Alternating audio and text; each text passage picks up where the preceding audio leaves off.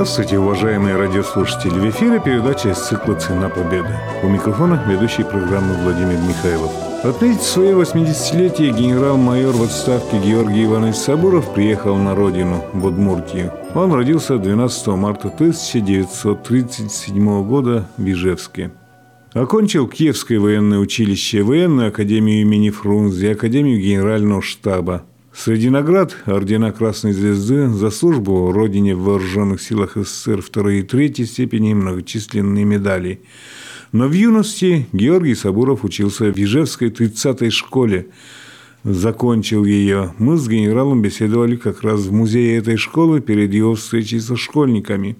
Георгий Иванович – племянник героя Советского Союза Александра Николаевича Сабурова, встречи с которым и определили выбор профессии военного и дальнейший жизненный путь героя сегодняшней программы. Сначала мы попросили вкратце рассказать об этом. Киев поехал в гости легендарному герою Советского Союза генерал-майору Собору Александру Николаевичу вместе с его родителями, с моим дедушкой и бабушкой. И там меня наставил Александр Николаевич, этот герой войны, на путь военной службы. Я в армии служил 37 лет. Закончил службу в советских вооруженных силах в Академии Генерального штаба Вооруженных сил СССР в должности начальника учебного отдела этой академии. До этого я прошел все ступени командирской стези, командир взвода, командир роты, командир батальона, командир полка, командир танковой дивизии, командир армейского корпуса, командующий 11-й гвардейской ордена Ленина общевойсковой армии. После этого перешел в Академию Генерального штаба, преподавал, сделал один выпуск слушателей, и потом пришлось согласиться на предложение возглавить учебный отдел. Это очень серьезное дело, организация всего учебного процесса в Академии. И там я проработал три года. Защитил, кстати говоря, диссертацию на очень сложную тему. Я кандидат военных наук, профессор Академии военных наук Российской Федерации. Формирование патриотических чувств, чувство ответственности, чтобы молодежь понимала, что пора уже со взрослостью принимать на свои плечи все тяжести, которые связаны с ответственностью за защиту и оборону наших рубежей и за безопасность нашей Родины. Но поскольку я профессиональный военный, и тем более, что мой наставник Александр Николаевич Савуров меня наставил на путь военный, я считаю своим долгом и призванием нести молодежи эту правду о войне, о тяжестях, которые связаны с этой войной, о той ответственности, о тех жертвах, о тех неимоверно тяжелейших условиях, в которых была выиграна война. Я, будучи здесь пацаном, хотя и тыл, конечно, в Удмуртии, там Ижевск, но я видел людей без конечностей, с повязками на голове, на руках, на костылях. Я видел страдания людей. Мой дед в начале войны погиб под Смоленском.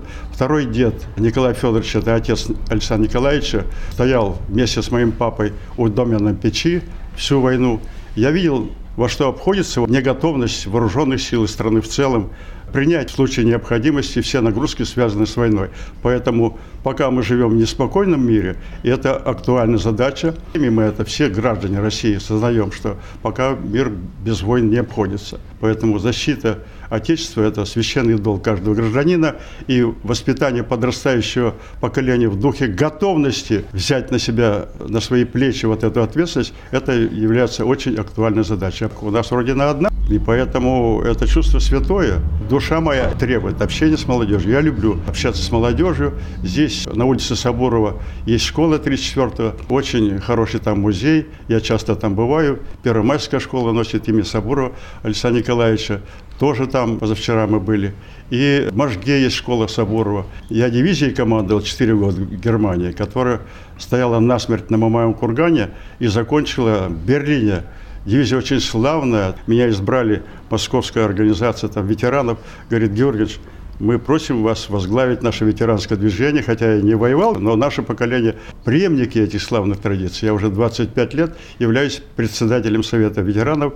Это вот заслуженнейший в советских вооруженных силах дивизии. Поэтому мне это родное. Меня понимает молодежь и старшее поколение. Вот, слава победителям. Георгий Иванович, вы сегодня как раз в 30-й школе Ижевской, который сколько-то лет тому назад окончили, и откуда вы шагнули в большой мир. Наверное, сегодня у вас в душе все эти воспоминания возродились тех далеких лет. Да, да, да. Спасибо. Вопрос интересный вообще и затрагивает мои душевные струны. Я в 52 году пришел в эту школу. Это 65 лет назад. Но, тем не менее, я всегда помнил, 30-я школа – это моя родная школа. Крюкова Ольга Сергеевна была нашим классным руководителем. Рима Яковлевна была преподаватель истории. Я историю люблю, как и каждый разумный человек, без этого никак. Все это в душе и в сердце лежит. Здравствуй, школа родная! Я тебя приветствую в лице директора всех учителей, преподавателей. Я здесь учился упорно, успешно окончил. И, как ни странно, я скажу, когда выдавали аттестат статы зрелости, к моему удивлению, меня первого вызывает директор школы, вручал эти статы зрелости. Меня первого приглашают на трибуну, хотя я не был никаким там сверхотличником. Это для меня незабываемое событие. Те знания, те хорошие идеи, жизненные установки, которые мы получаем в юношеском возрасте, они живы во мне. Я здесь получил тот заряд энергии и те желания, которые я воплотил в жизнь.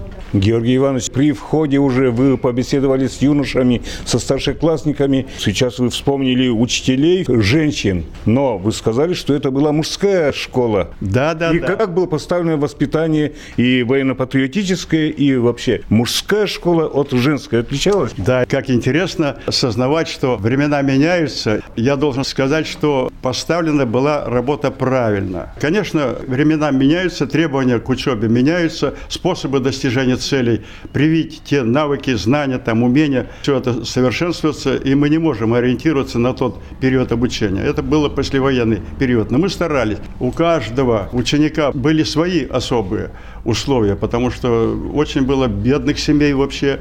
И когда я говорю, что было платное обучение в восьмом, девятом, десятом классе, на меня вот такие глаза удивленные. Да, было платное обучение. Из маленького бюджета нашей семьи приходилось отрывать. Родители тяжело жили, нас 8 человек детей в семье, я первый. Приходилось отрывать 30 или 25 рублей. Я помню, насколько было это родителям тяжело. Но они сказали, Георгий, ты должен учиться учиться. Вот, я учился добросовестно. Да, мужская школа была здесь, только мальчики учились. Была рядом 24-я школа на улице Советской. Иногда нам организовывали встречи между девочками, мальчиками, какие-то танцы. Ну, в то время дискотек, конечно, не было. По крайней мере, иногда нас водили туда, мальчишек, и девочки сюда приходили на какие-то вечера, танцы и так далее. Но, сами понимаете, для того, чтобы девушку пригласить, надо быть хорошо одетым, уметь хотя бы общаться с девушками, уметь исполнить какой-то танец и так далее. У нас начальных навыков в этом общении и вообще не было. Мужская школа женская, да, так было по военному делу. Петр Иванович был, преподавал физкультуру, он же военное дело в этой вот школе. Нам давали винтовки, ну, пацаны все-таки, 8, 9, 10 класс. Вот, тяжелая винтовка, она 6 килограмм примерно весит. И он показывал приемы с оружием, показывал строевые приемы, настроили парадную колонну, учили ходить в ногу строем, даже петь такие вот хорошие армейские песни. Мы с удовольствием это делали. У нас был в школе тир из малокалиберной винтовки, мы выполняли определенные упражнения. Вот эти первоначальные навыки необходимы мужчине для того, чтобы он понимал, если он мужчина, он должен взяться за оружие при необходимости, встать в строй и быть готовым к защите Родины. Поэтому я за это благодарен школе.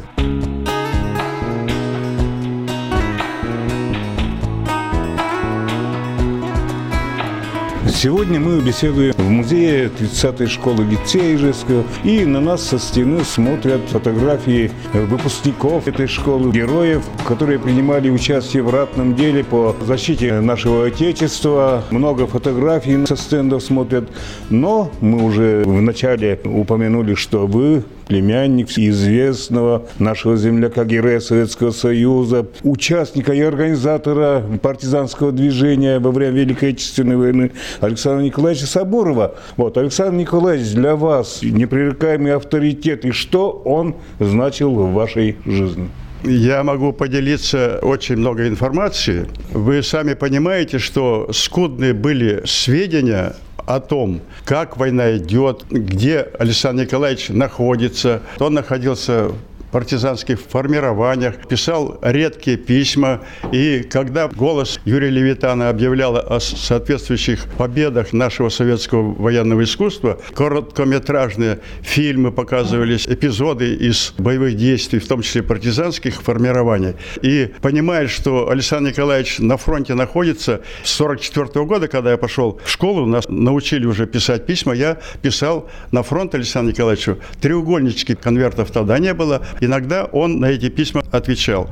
И в 1945 году, после окончания войны, он летом приехал, красавец, 37 лет, с молодой женой Инной Марковной, молодой генерал, статный, весь в орденах и в медалях. Встречали его родные. Здесь государственные деятели, правительство Удмуртии, города, власти, машины были легковые и так далее. Вот это мне очень хорошо запомнилось, что прибыл победитель, герой Советского Союза. Сердца наши наполнялись необыкновенным чувством, гордостью за моего дядю, за его победы и за то, что он проделал такой героический путь, вышел победителем. Вот с этого началось мое знакомство с Александром Николаевичем. В последующем он продолжал военную службу и закончил он службу в Москве в должности заместителя министра внутренних дел, тире, начальник главного управления пожарной охраны СССР. И когда мне пришла идея, что надо продолжать после военного училища учебу, потому что без учебы в военных академиях ты много не можешь добиться, я приехал в Москву сдавать экзамены в Академию Фрунзе. Он посоветовал свои наставления. Честно, добросовестно служи, старайся вникнуть глубоко в теорию военного искусства и превратить это в практику. Много других было советов. Я успешно Академию Фрунзе поступил, успешно ее с золотой медалью закончил. Вот, и ему доложил, Александр Николаевич, все идет по плану. А потом и Академия Генерального штаба была Поэтому мой дядя, он наставник, вдохновитель моей идеи стать военным, защитником нашего Отечества. Я его волю и желание, пожелание выполнил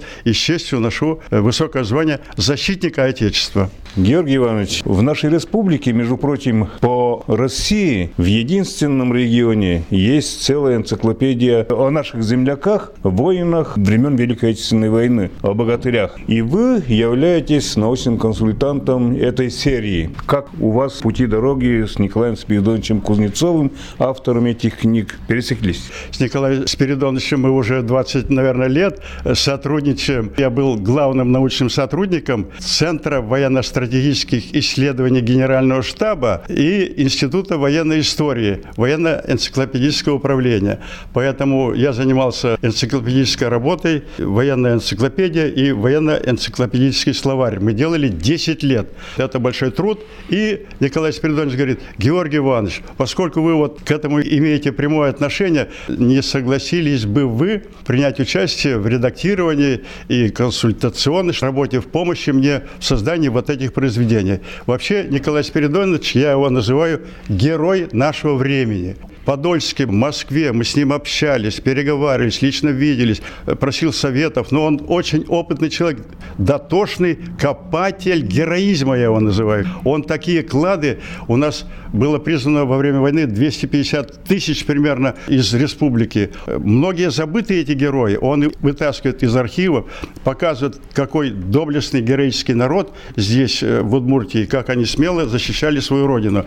А в принципе он еще себя не растратил в этом деле. У него еще очень большой запас энергии. У него много в картотеке, там в компьютере имен, фамилий, подвигов и так далее. Он сейчас на следующем подъеме, очередная, по-моему, шестая уже книга по счету. Вот, дай ему Бог здоровья и терпения, а мы будем ему помогать. Что касается меня в этой работе, для меня это большая честь принимать такую обязанность, помогать в создании таких произведений. Они будут служить всегда на благо благо нашей республики на благо нашей Родины. Мне очень приятно с вами говорить настоящими профессионалами. У меня доченька закончила МГУ, журфак, в телевизионное отделение. Сын закончил Бауманский университет, зять дипломатическую академию, ГИМО. Сейчас внучка там учится. Они следуют моим заветам. Родину надо любить и доказывать эту любовь своим самоотверженным творческим трудом, чтобы жизнь прожить не зря, как говорится. А вот мы уже плавненько перешли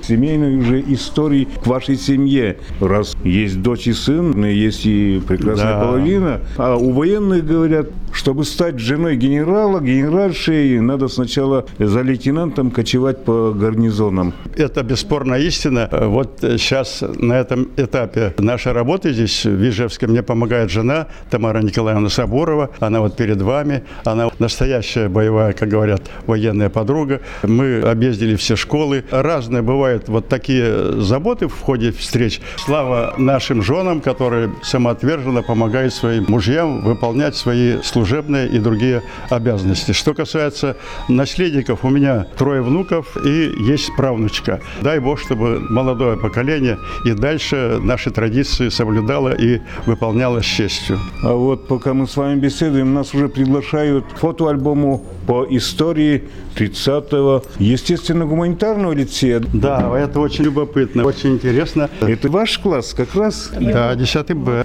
Правильно я говорю. Крюкова Ольга Сергеевна. Вот, математики преподаватель. Вот. У нас тут преподаватели. Родина, география, Крюкова, Перминов, директор, Кончина, завуч. Вот Баранова, преподаватель английского, у нее сын учился с нами. Отличник вообще парень такой.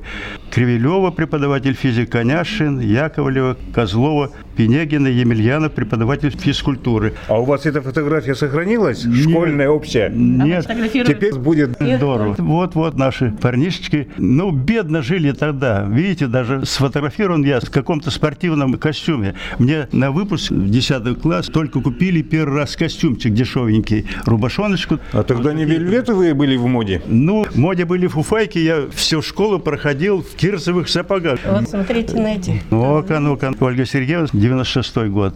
Царство небесное, конечно, уходят люди. Спасибо за память. Очень все это трогает. Вот 54 год. Ольга Сергеевна. А, вот. Ее выпускники успешно поступали в престижные вузы страны. Касимов, я помню хорошо. Эрнст. Аверин Валя. Да, да, он отличник вообще. Степанов, Рудик. Баранов Владимир. Шкурихин Игорь. Соборов Георгий. Был еще у нас Кибордин Володя. Тоже отличник. Он был последующим Удмуртскую правду. Журналист Удмуртской Это- правды Журналист, был. да, да, Ребята очень хороший. Это. И, вот- по-моему, спортсменом он был. да, все спортом, конечно, занимались. О, так многие, оказывается, из ваших одноклассников профессию военного офицера. Ну, пошли брали. ребята учиться успешно. У нас было два Телицына. Владимир и Леонид, это мои друзья. Один летчик был, ох, сильный был парень такой. Ушел из жизни недавно, я Да. знаю. Володя Телицын и Леонид Телицын. Он хороший был конькобежец. И он говорит, Георгий, давай походим. это». Я третий разряд с помощью его. Вот они, конькобежцы. Бесценные блокноты. Можно диссертации писать прямо. Становление и возмужание. Очень интересная личность Якубов. Да, Юра Онегов. Молодые все красивые, а теперь уже седые лысые. Очень впечатляет. Вам низкий поклон благодарности. Я просто в восторге от вашего труда. О, Чеболь Рудька, мастер спорта по шахматам. Я встречался это в отпуск много лет назад. Приехал. Он едет с двумя учениками и воспитанниками шахматной школы. Вот, говорит, мои уже кандидаты мастера. На этом время, отведенное нашей программе, подошло к концу. В ней принимал участие наш земляк, генерал-майор в отставке Георгий Сабуров. Мы беседовали с ним в музее. Они учились в нашей школе 30-го естественного гуманитарного лицея Ижевска. Передачу подготовили корреспондент Владимир Михайлов и звукорежиссер Татьяна Егорова. До свидания.